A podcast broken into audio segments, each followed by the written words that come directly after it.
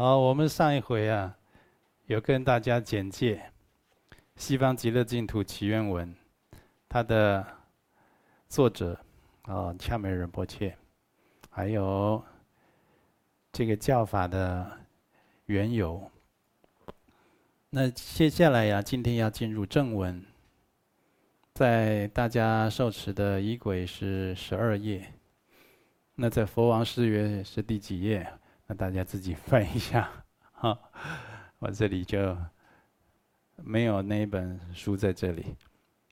正文它刚开始有一个 M.R. Hall，那个 M.R. Hall 呢，就我们看到很多金刚圣的，就是密宗的仪轨，哦，在祈祷文啊，哦，刚开始都有这 M.R. Hall，这 M.R. Hall 呢，就表示非常的赞叹。表示甚难稀有，极难值遇，惊叹语，或者就翻，直接翻成稀有哉，就是 M.R. 货这样的意思了。这是对西方极乐世界、阿弥陀佛、观世音菩萨、大势至菩萨、八大菩萨，还有所有的西方极乐世界诸圣众。一切的这些情景，做一个赞叹，真的是甚难稀有。哦，在往昔无量劫以前呢，释自在王佛他住世的时候，当时的国王被人民称作释饶王啊。这位释饶王啊，崇信佛法，礼敬出家人。就是说，你在人世间的福报啦，已经越来越大，越来越大，大到了做了国王，做了帝王。在现在啦，啊，这个有几个国家还是有王室，那现在都是用总统、哦总理之类的名称啦。哦，就是这个你的权力啦、地位啦，相当的崇高尊贵，权柄很大，领导一国的百姓。那这位释饶王呢，他在做了国王以后呢，还非常的崇信佛法，这就就是不简单。为什么？一般啊，不要做到国王了，做到院长啊，相当的染着了。做到立法委员，做到市议员了。应该在以前我们在我们法藏丛书啊，后面都有一些政治人物。哦，给我们写一些推荐语，哇，这法藏文化的丛书啊，非常好啊。到这个各各地的偏远学校，哦，免费赠阅；到这个监狱、看守所、弱势族群，免费赠阅。有很多的啊，立法委员，啊，很多的市长，有很多的哦，这些长官啦，在我们这个书的最后一页。就是给我们写一些推荐语、赞叹的话啊，当然有的就会加上他的预兆啊。那这个就是有一位法友啊，一位老先生，大家来注印的时候，他就说：“你们这书很好，要怎么注印？啊，注印以后要请你们啊，贵道场啊，帮我哦送到什么地方给谁？给那些人看。”这书很好，他说他有一个小小的要求，我 说什么要求？他说你后面那些政治人物的照片可不可以不要印呢？我说走了，你你不喜欢哪一位？通通不喜欢。我说政治人物也也有也有修身养性、修养很好的哦。呃，你看这一般的给人印象就是通通都都不喜欢，为什么呢？因为呢，就不用做到什么高官，有的就相当染着了，受这个世俗的利欲、权位啊所熏熏习、诱惑了，或者是沾染了。哦，那这位啊，当然我刚才讲了，这些这些从政的人也有也有修身养性，也有很难得的。那现在讲的这位释饶王，当初做到国王啊，他还崇信佛法。很虔诚，一般虔不虔诚啊？现在在政治人物崇信佛法的也有啊，虔不虔诚从哪里看？他总有一个分界点让你去判断，你这个好像很虔诚，这个好像不不是很虔诚。这一位还会当诵当众背诵经文，哦，那一位还出门还拿一个佛珠，啊，好像看起来都有点虔诚。从哪里看呢？你有一个地方很好看，他有没有持戒？他有没有持戒？哦，乃至于无无论是这个一般三皈依的戒律，嗯，皈依皈依这个三皈依有皈依佛门的总戒和别戒啊，密圣戒四皈依的话，哦，那就是更更严谨了。如果受持密圣戒，密密圣戒的话，它还有。哦，相应的金刚三昧耶戒等等，啊，或者是这个师徒之间的三昧耶戒，你看他有没有持戒，就可以判断这个人有没有虔诚。如果还要再进一步看这个人有没有虔诚啊，哦，有持戒之余啊，哦，他还继续要上求佛道，他还继续精进的，啊，每天还有定课，还有随喜布施行善。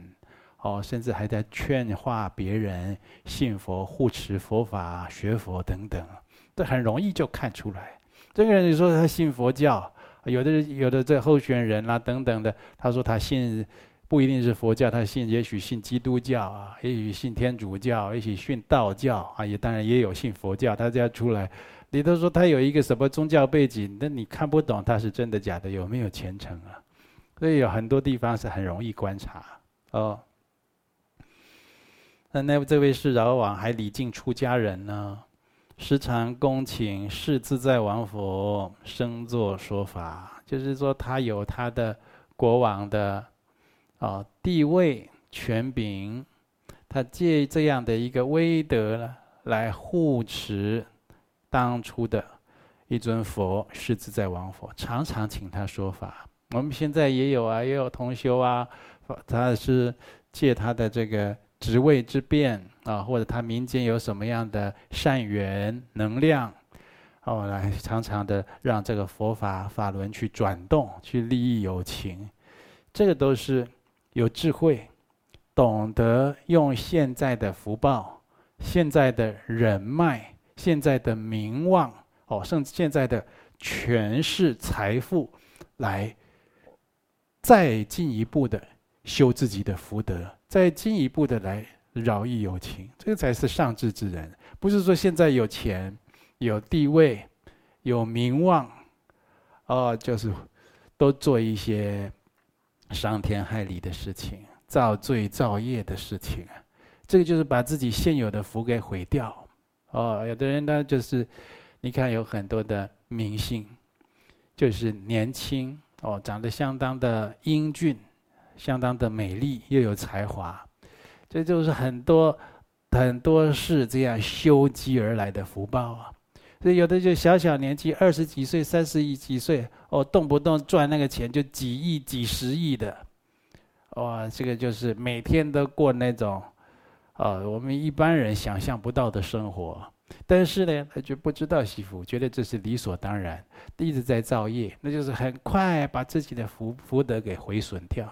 那这个这个就是相当不智，就是没有智慧的人呢、这样的人应该亲近善知识，应该去读佛经，应该去学习佛法啊，了解这佛法因果的道理了。好，所以呢，这个在这个释饶王呢，他就是因缘成熟，为了追求无上的解脱道了，他最后。他还舍弃王位，啊，割发出家，啊，他的法号啊叫做法藏，嗯，诶，刚好跟我们道场的堂号一样啊，所以我们道场学习学法藏比丘，哦，希望这个把法藏比丘能够加持护佑我们，啊，我们跟随法藏比丘的。愿力和行持在学佛修行啊，哦，法藏比丘高才永哲，慈悲智慧兼具。那有一天，法藏比丘啊，他请示他的上师世自在王佛，他说：“我想成为一位功德智慧具足、慈悲与诸佛无二的佛啊！我想成成就这样一尊佛啊！啊，救度众生脱离生死轮回的苦海。你看，这是他他去见他的上师啊。”他只是说，他跟他的上师说：“我想成为怎么样的一尊佛啊？”他不是，他不是都 都来问一些世俗五欲六尘的烦恼问题。好，也就是说，这个人他的这位舍弃王位的比丘啊，他的福德啊，已经超群了，他的智慧也不是一般人了。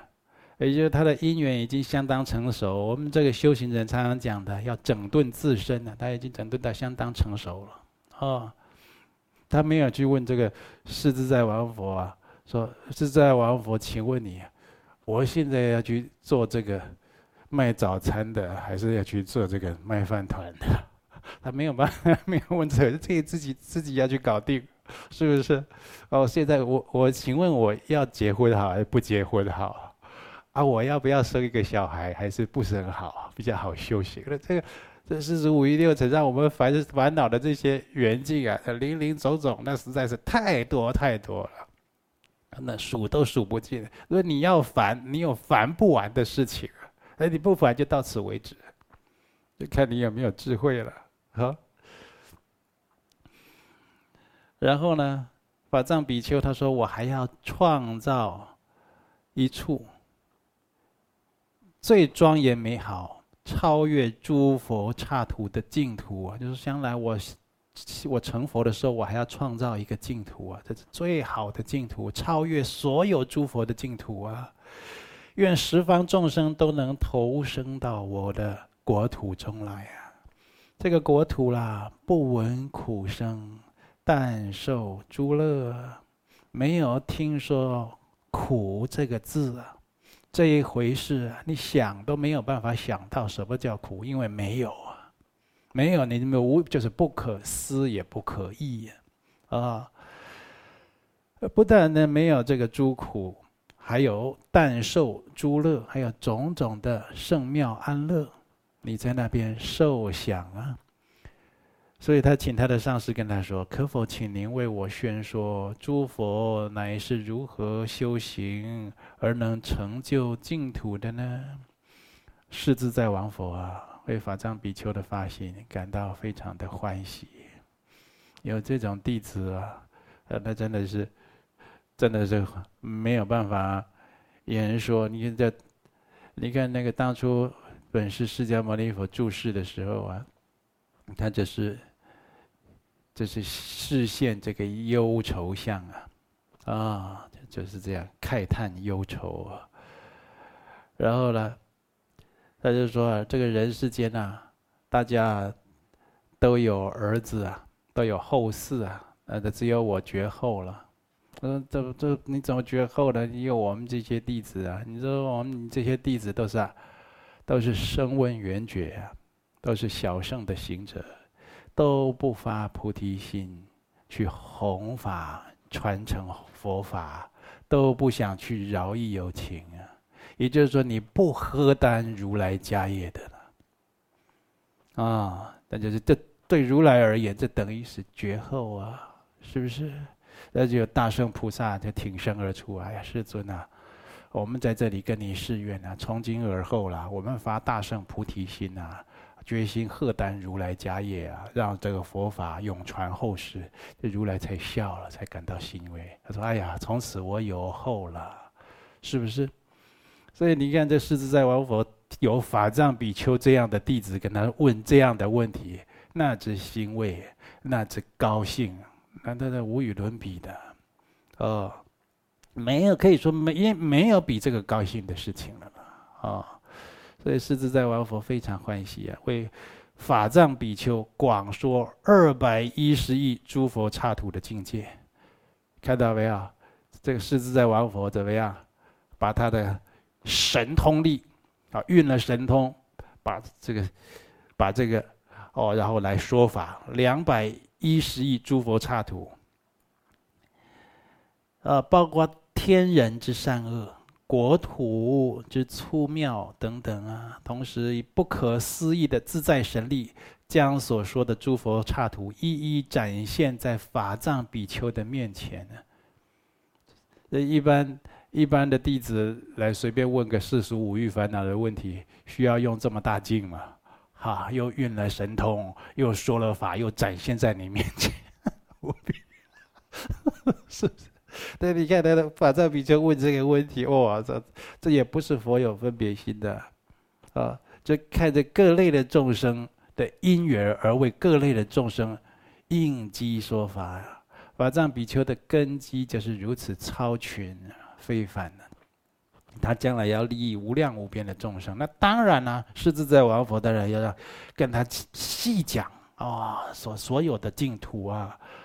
他的出妙啊，天人善恶啦等等的，一一的为法藏比丘做说明了。那法藏比丘看了这种种的圣妙净土，更加坚定自己的愿力。好，之后，法藏比丘依照所发下的四十八大愿，经过无量劫广植积累菩萨无量德行啊，终于证悟佛果。名号为阿弥陀佛，亦称无量寿佛、无量光佛。佛国净土就称为极乐世界，啊，超胜独妙，胜过一切佛国净土啊。这个当时的人呢，的寿命不像我们人寿，现在人寿不过百岁。哦，以现在二零二零年呢，要以这个佛经，它典籍所佛所说，我们现在人寿大概是七十五岁左右，啊，现在是越来会越少啊，啊，那这样子的，在那个法藏比丘那里，他是人寿，啊，就是有。四十七劫的时候，就是人的寿命很长啊。那他用五劫来思维，他将来要创建的净土啊。哦，五劫那是不可思议久，大家看查一查，查一查这个佛学字典啊，看一劫有多久啊。然后他用五劫来思考，我将来要创建什么样的净土？然后他当然要去考察啦。看其他他方国土的优点、超胜之处，他要综合在西方极乐世界里面。你看他五劫有多久？然后后来后面在四十七劫减掉五劫，还有四十二劫的寿命。所以那时候的人，他修啊，他有寿命足以让他成佛，是不是？我们现在人寿七十五岁。这个好不容易接触到佛法，你你你几岁来皈依佛门？五十八岁哦，五十八岁，那 你这里要拉加把劲，要拉警报了，对不对？这五十八岁，五十八岁来学佛，五十八岁学佛会能不能成？能成。可是你要知道，五十八岁学佛啊，他跟十八岁学佛是是不一样。十八岁那个很很少在看病的，他看病就跌倒啦、感冒啦、骑摩托车擦破皮了那种的。好，五十八岁学佛，你要常常看医生啊，你有很多慢性病，而身体常常会精神不济，哦，常常有很多的个性、业力习气，它已经相当的凝固了，相当的坚固了。就是很难改啊，就习气毛病很难改。就是他常常我已经讲过，就是常常为什么学佛要改习气啊？那这么麻烦的，习气毛病会导致你成成就其他的恶业而堕在恶趣中啊。习气毛病会让你造业啊，你个贪心的习气，你如果有贪心嗔恚。愚痴的习气，愚痴就常常邪知邪见。有的人在皈依佛门很久，动不动就拿自己的个性出来讲：“哎，我的个性是怎么样？哦，在我们家乡那是如何？哦，我是我认为，那你都邪知邪见呐、那就是饭吃啊，对不对？愚痴呗，动不动这习气就作用，贪嗔痴的习气。你这个习气，它它跟你在佛法上的串习比起来啊，前者这些比较下劣的这些出众的烦恼习气啊，它是熏习，你是熏习的比较久啊。也就是说，你进入六道轮回，或者你堕入恶道的几率是大得多了，对不对？你这恶业习气的熏习、烦恼的熏习，跟你在佛法的熏修比起来，有的时候不成正比啊。比如说带业往生，上一次才讲过，我们近代的高僧广清老和尚讲，在某个角度来讲，带业没办法往生啊。临命终时，愿力。我往生西方极乐世界的愿力大得过业力，你可以带业往生啊。临命终时，你的业力，就你的业障已经重了，你那样念那个正念都提不起来啊。那个这净土净土三经都还讲了，正念现前，心不颠倒啊。你那正念是可以，那正念像是像是铜板放在口袋里一样，拿出来十块钱就十块钱，正念是随时拿得出来的。正念都平常熏习的，为什么都说？你看这大圆满前行五加行也讲啊，祈请加持，升起正知与正念，多重要啊！大圆满在不共祈请的时候，就要祈请，根本上是加持他的正知正念，每天都要现前的，多重要啊！你不管修大圆满也好，修净土法门也好，正念一丧失，通通没有了。正念不是你随时要拿拿得出来的，那必须你每天要生发正念的。你看为什么要听经？为什么要听佛经？你听佛经，你现在不是全懂啊，但是它会进入到你的阿赖耶识里面呢。将来你在中阴。或者将来在三恶道的畜生道、恶鬼道，你或者你要投生到一个比较不好的境界去，你只要有一个正念，听到佛法的正念啊，比如说光明，这个光明这两个字起来了，你的念头一转，可以改变你投生的地方啊。比如说你听了很多佛经，你也不是听得全懂，但是突然间起了一个念头，叫做慈悲，这慈悲只要一起来，你投生的地方又不同啊。是不是？而你如果这本来是很慳贪的，要进入恶鬼道，忽然有一个叫做供养、供养的念头，你也不是全懂供养的意思。这供养的念头一起来，这个一波转，你去的地方立刻又改变了。那是跟我们人生在世一样啊。现在诈骗集团要来诈骗你了，哎呀，请你把你的这个什么银行的存折号码啊，讲给我听一下。有的人说：“我银行存折，你等我一下，你拿笔抄哈，我念给你听。”还叫人家拿笔抄，服务真好啊！而且要念的时候，那念头一转，这是不是诈骗？好，马上就是打，就就反问他嘛，或者马上就报警。你看这念头一转，你命运是不是就改变了？我们常常需要这些正知正念呢，啊。